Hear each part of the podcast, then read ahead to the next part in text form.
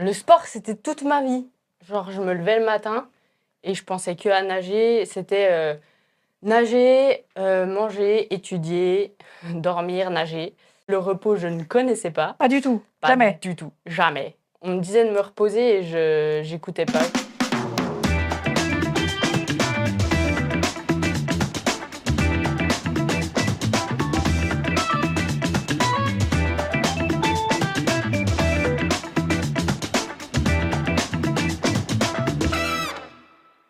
Amis, ravi de vous retrouver pour une nouvelle émission coupée en quatre. Et comme toujours, on va faire un petit relooking. Et comme toujours aussi, on va découvrir l'histoire d'une personne qui était déterminée à réussir à tout prix. Elle était prête à tous les sacrifices pour arriver à vivre son rêve, quitte à mettre sa vie en danger. Quel était ce rêve fou et comment s'en est-elle sortie? C'est ce qu'on va savoir très vite dans cette émission coupée en quatre.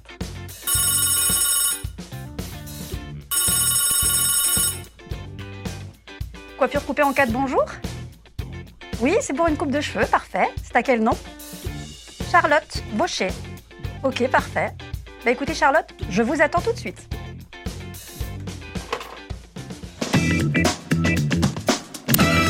Bonjour Charlotte.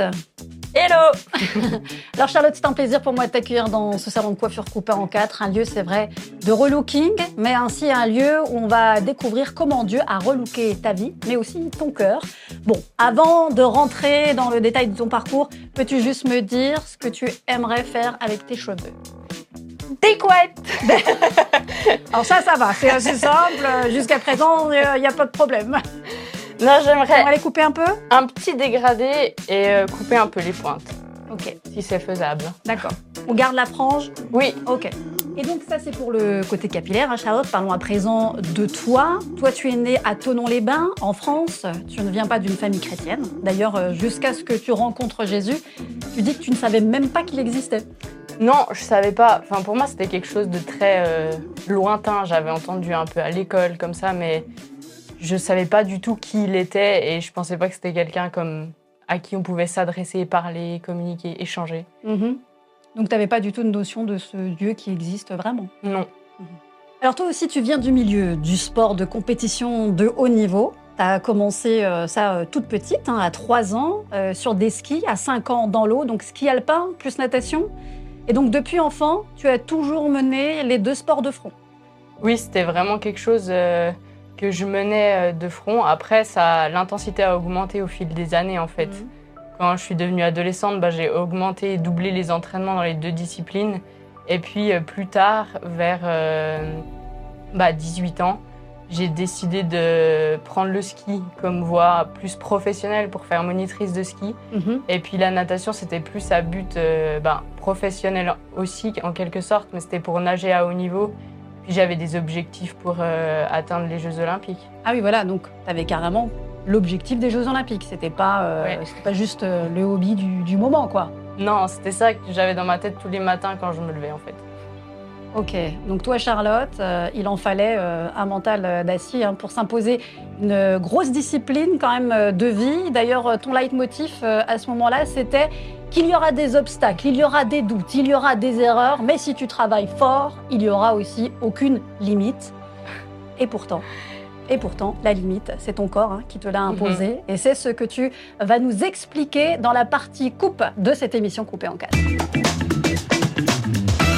Coupé en quatre, ça continue avec notre invitée Charlotte Vaucher. Alors Charlotte, tu nous expliquais à quel point euh, ta vie finalement a été rédigée par une discipline sportive de haut niveau. Pour toi, euh, c'était primordial hein, de performer toujours plus fort, toujours plus vite, jusqu'à ce fameux jour où tout s'est arrêté.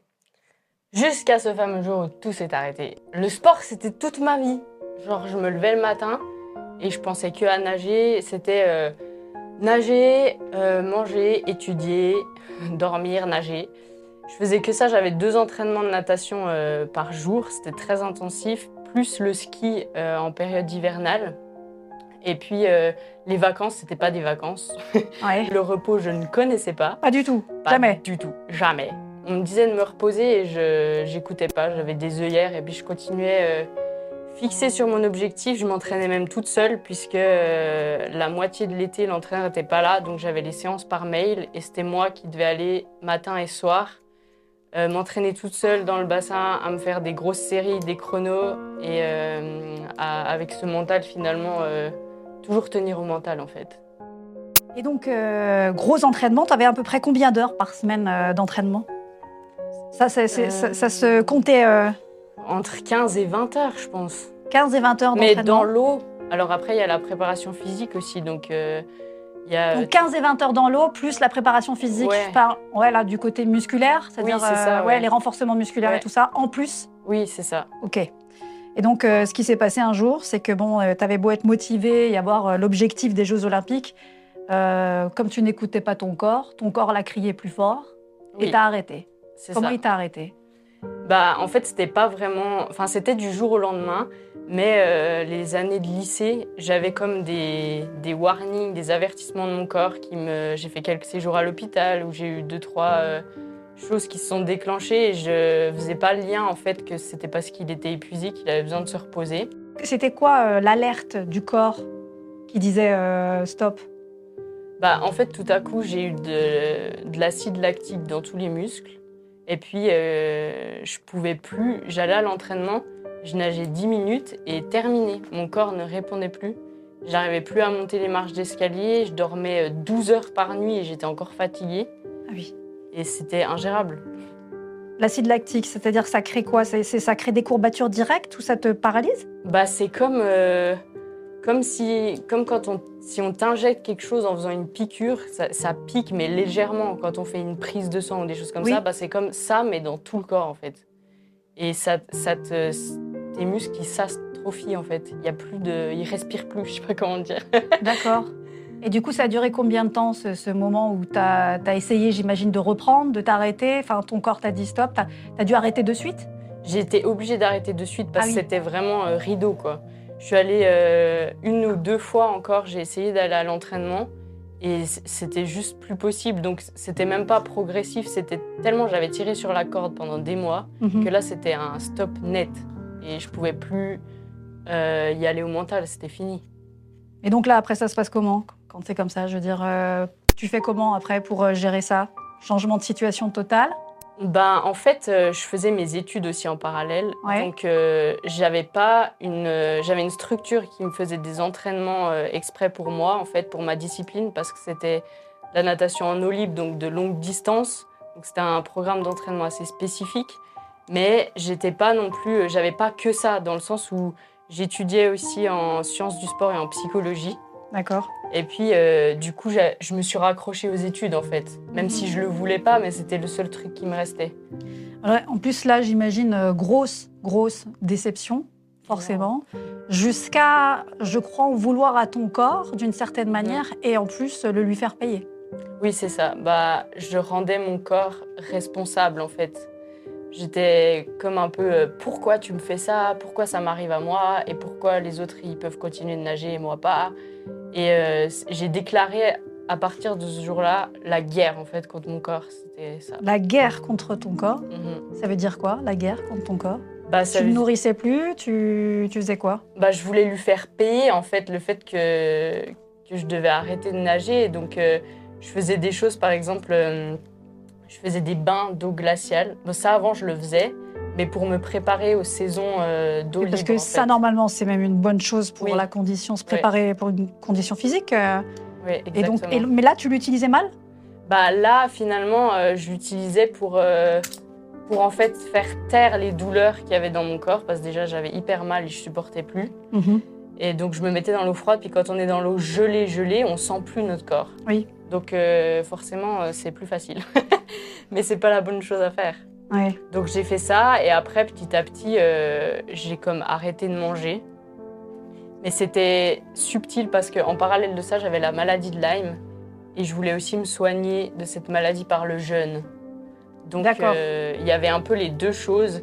La première, c'est que j'ai répercuté mon fonctionnement avec le sport de haut niveau en planifiant les entraînements et tout ça. Je l'ai répercuté sur la nourriture. Donc, je planifiais mes prises alimentaires. Et puis, en même temps, il y avait cette maladie de Lyme que je voulais guérir, mais pas avec des traitements chimiques. Alors, euh, je voulais jeûner et puis guérir de ça. D'accord. Mais au final, tu tombes quand même dans une anorexie dite mentale. Mhm. Et là, tu perds 20 kilos. 20 kilos, mais sur deux ans. Donc ça s'est pas vu euh, Tout de suite, ça s'est- C'était subtil, c'était comme un peu une mort lente. C'est ça en fait, l'anorexie mentale, c'est que c'est une mort euh, qui vient petit à petit où on a envie de disparaître, puis c'est hyper subtil. Donc euh, l'entourage le voit pas forcément tout de suite en termes de, de visuel et de physique, mais euh, ça peut déjà être installé alors que ça se voit pas physiquement en fait. Mm. D'ailleurs, tu dis toi-même que tu es passé d'une carrure d'armoire à glace à coton-tige. C'est un peu ça, ouais.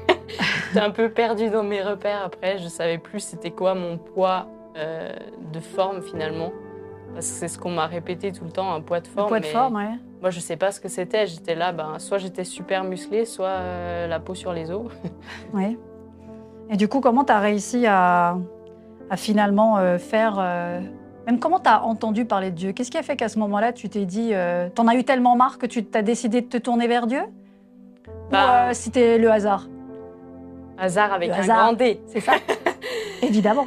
Mais en fait, j'en pouvais plus. Et puis, comme par hasard, à ce moment-là, il y a une amie à ma maman euh, qui habitait pas loin de chez nous euh, qui m'a proposé d'aller faire une petite balade. Et puis, euh, je savais qu'elle était chrétienne, mais euh, j'en savais pas plus que ça, quoi.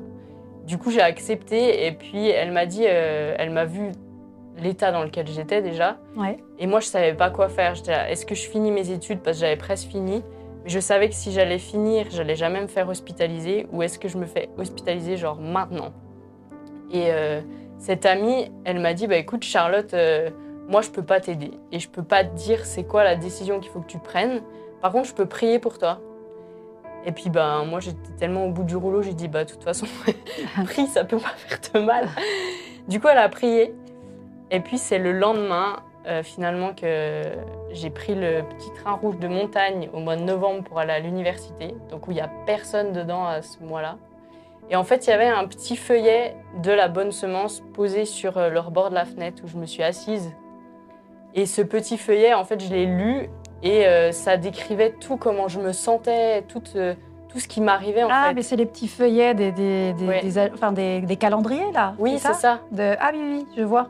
C'est énorme. Et t'en as trouvé un J'en ai trouvé un Juste là, après la discussion que tu as eue avec. euh, le lendemain. Waouh. C'était Ouais. incroyable. Et moi, je savais pas que c'était la bonne semence. Oui. D'ailleurs, je leur ai fait un, un petit témoignage, un retour pour leur dire de continuer de semer parce que c'est incroyable. Et j'aimerais trop rencontrer cette personne qui a mis ce feuillet dans le train. du coup, moi, je fais pareil Ah, mais, comme maintenant. quoi, mais comme quoi, parfois, quand on laisse des mots comme ça, euh, même des feuillets, on ne sait pas, mais le, le fruit que ça peut porter, justement. Donc, Ouais. oui, salutations à cette personne. Merci. Bah, moi, ça a transformé ma vie. Enfin, c'est Dieu qui a transformé ma vie, mais dans le sens. Il utilise aussi les, les personnes euh, pour euh, déposer des choses comme ça. Enfin, c'était incroyable. Du coup, j'ai lu ce feuillet et puis j'ai comme entendu directement la voix de Dieu qui m'a dit Charlotte, je t'ai guérie et je t'ai sauvée. Et là, c'était Ah oui. comme euh, un peu euh, Paul sur la route de Damas, tu sais, genre, schlac Et là, j'étais comme là, euh, c'est qui euh, qui. Enfin, je savais que c'était Dieu qui me parlait, mais c'est qui ce Dieu qui Comment me tu parle? savais que c'était Dieu qui te parlait alors que tu savais même pas en vrai qu'il existait? Mais parce que sur le feuillet, il y avait écrit. euh, le premier truc qu'il y avait écrit, c'était un verset c'était euh, Jésus dit Celui qui me suit euh, aura la lumière de la vie et il ne marchera plus dans les ténèbres. Je paraphrase un peu, c'est pas Oui. exactement ça, mais.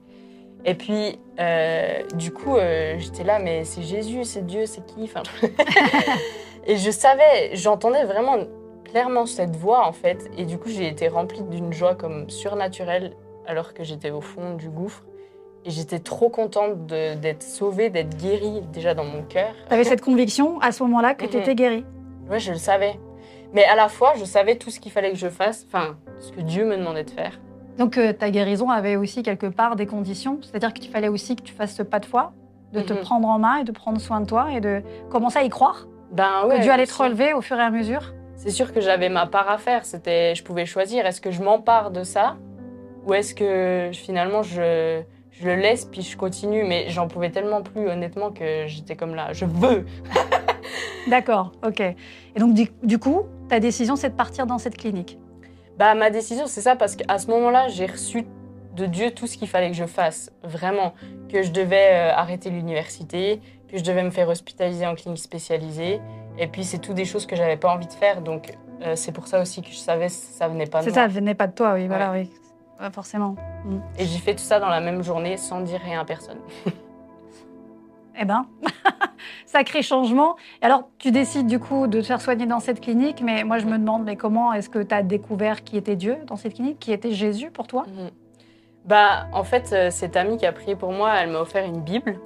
Ok. Et puis, c'est la seule chose que j'ai emmenée en clinique. Ma. Ah, ok. Avec un autre livre aussi, La cabane. Ça m'a trop parlé. Ah oui, je connais. Ouais, il est trop bien. Ouais.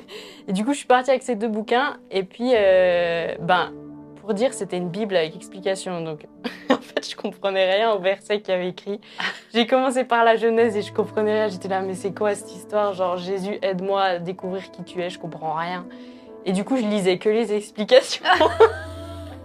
Donc, toute la Genèse, j'ai lu que les explications. Et après, j'ai mieux compris euh, un peu l'histoire, l'introduction et tout ça. Puis après, j'ai relu les versets. Mais au début, c'est vrai que je demandais vraiment à Dieu euh, de m'aider à comprendre. Puis, en fait, j'étais euh, abonnée aussi, euh, je m'étais abonnée à, bah, au Top Chrétien, recevoir un miracle chaque jour Ah avec oui. Eric Sellery. Mhm.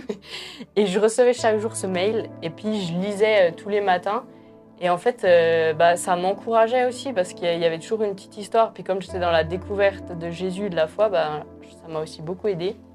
Puis en réalité, ce qui m'a le plus aidé, c'est que Dieu, il me parlait à mon cœur, en fait. Donc dans cette clinique, quand tu te faisais soigner, c'est là où aussi tu as créé ce cœur à cœur avec Mhm. Dieu, ce vis-à-vis. Là où tu es rentré dans une intimité complètement différente. Tu es ressorti, tu avais l'impression de connaître Dieu? Ben oui, parce que en fait, j'ai pas eu d'intermédiaire. C'est ça, il n'y a personne, il n'y a pas de pasteur qui était là pour Non. t'enseigner, t'expliquer. Et euh, finalement, Mhm. celui qui t'a enseigné, euh, c'était le Saint-Esprit. Exactement. Donc j'avais, en fait, ça a comme posé un socle, mais tellement solide, parce Mhm. que il n'y avait pas de, de choses qui pouvaient être interprétées ou mal dites, tout ça. C'était comme cœur à cœur direct pendant quatre mois. Et euh, je suis ressortie de ça. Je, bah, je savais qui était Dieu, je savais qui j'étais, je savais où j'allais, je savais que, enfin, c'était solide. Je suis ressortie, j'avais plus aucun entretien avec les psychiatres. Je savais que c'était ok, que je pouvais y aller, quoi, et, et lâcher tout dans les mains de Dieu. Allait Mhm. aller. Alors Charlotte, moi je me dis que franchement ton histoire elle est, elle est assez extraordinaire de, de- finalement de, de là d'où tu viens. Euh, moi je suis touchée par ton histoire, j'imagine que ceux aussi qui nous regardent sont, sont interpellés par ton parcours. Alors tu as dû te défaire de cette mentalité de performance pour te laisser aller dans les bras de Jésus. Alors comment as-tu vécu ce nouveau départ Euh, Par quel processus aussi mental et spirituel es-tu passé pour vivre ce recommencement? Eh ben ça, c'est ce qu'on va découvrir et c'est ce que tu vas nous expliquer dans la partie coiffage de cette émission coupée en quatre. Et notre émission coupée en quatre continue avec le témoignage de Charlotte Vaucher, jeune femme extraordinairement authentique, courageuse. Tu as dû traverser plusieurs épreuves et notamment celui de lâcher prise sur tes ambitions sportives de haut niveau. Et d'ailleurs, un de tes plus grands défis à ce moment-là, a été la réconciliation avec ton corps et plus précisément ton corps de femme. Oui, quel challenge Parce que quand on est dans le sport euh, de haut niveau, euh, c'est quand même un milieu de bonhomme. hein.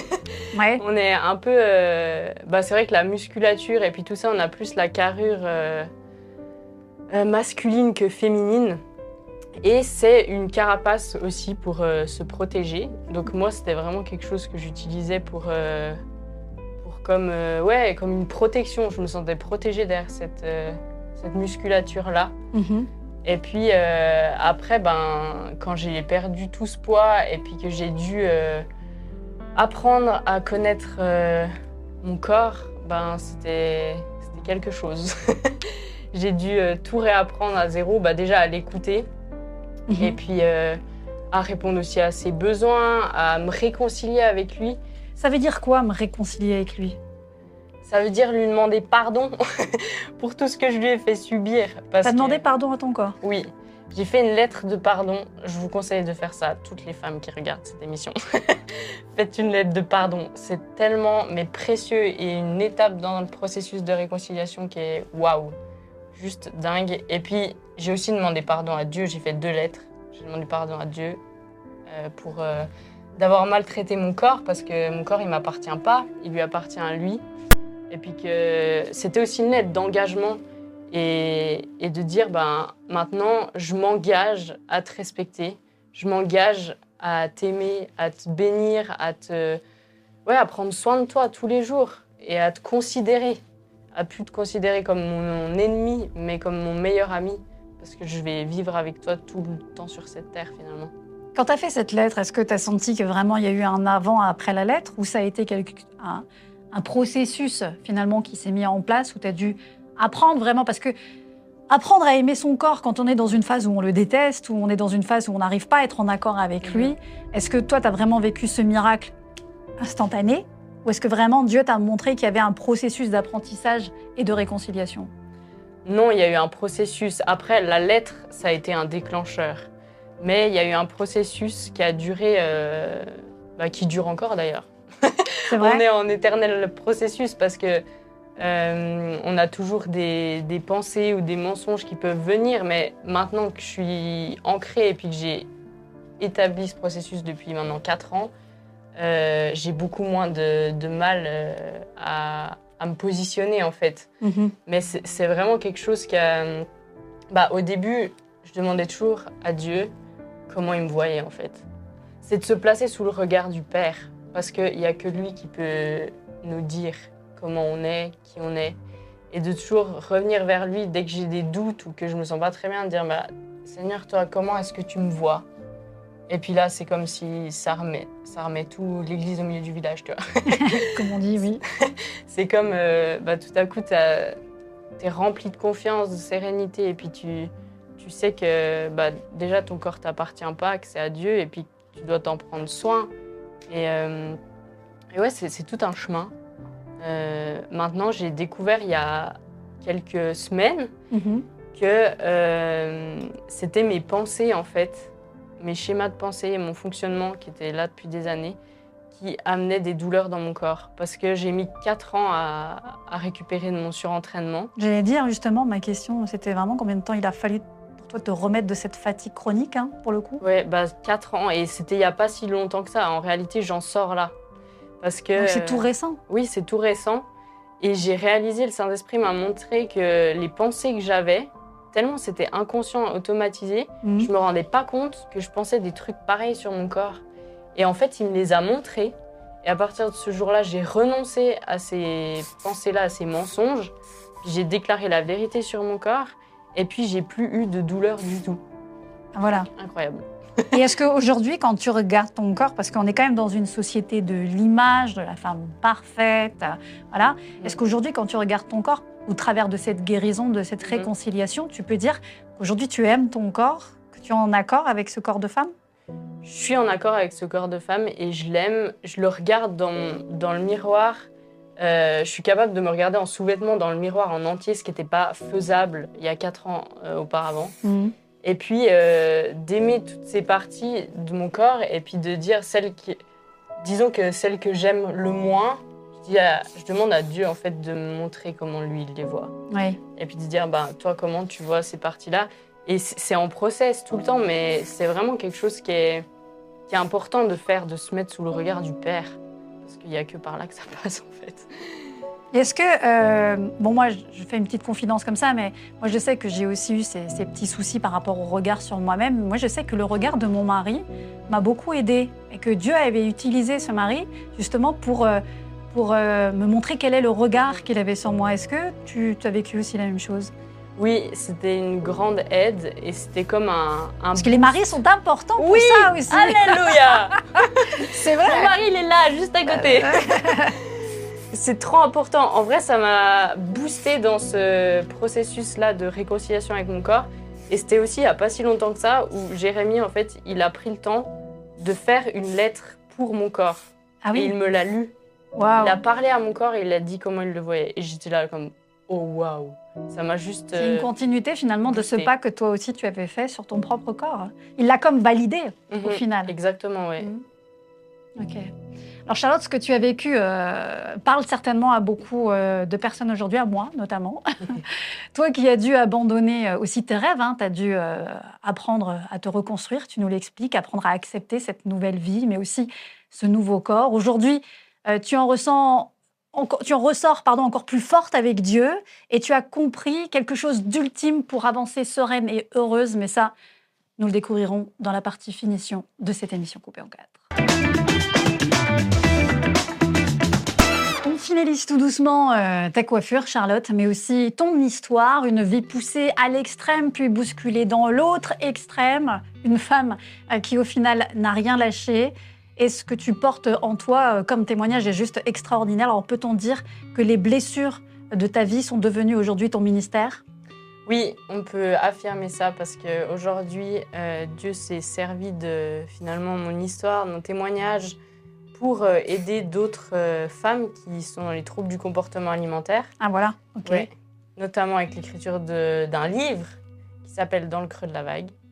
Donc tu as écrit un livre? Oui, j'ai commencé à l'écrire en fait dix jours après mon hospitalisation. Donc j'étais pas encore guérie, que j'écrivais déjà ce livre parce que Tu savais que Ah. ça allait pour but de devenir un livre ou c'était juste des écrits euh, que tu avais besoin peut-être d'extraire à ce moment-là? Non, justement pas. Euh, Enfin, quand je dis j'étais pas guérie, c'est comme je l'étais pas visiblement Physi- physiquement. Ouais, physiquement. Mais dans mon cœur, je l'étais et j'écrivais pas pour noircir le papier et pour euh, mettre mes souffrances et tout ça, mais déjà dans l'optique d'aider en fait. Donc Tu avais déjà cette vision-là Oui, d'utiliser euh, ce que tu avais vécu Mhm. pour aider d'autres personnes. exactement, oui. Donc j'ai tenu un journal euh, tous les jours en clinique dans lequel j'écrivais euh, bah, ce que je vivais, comment je me sentais aussi en étant authentique, parce que ça veut pas dire que tout était facile et il y avait des jours qui étaient plus difficiles que d'autres. Bah oui, j'imagine, oui. Mais du coup, ce livre, c'est pour aider.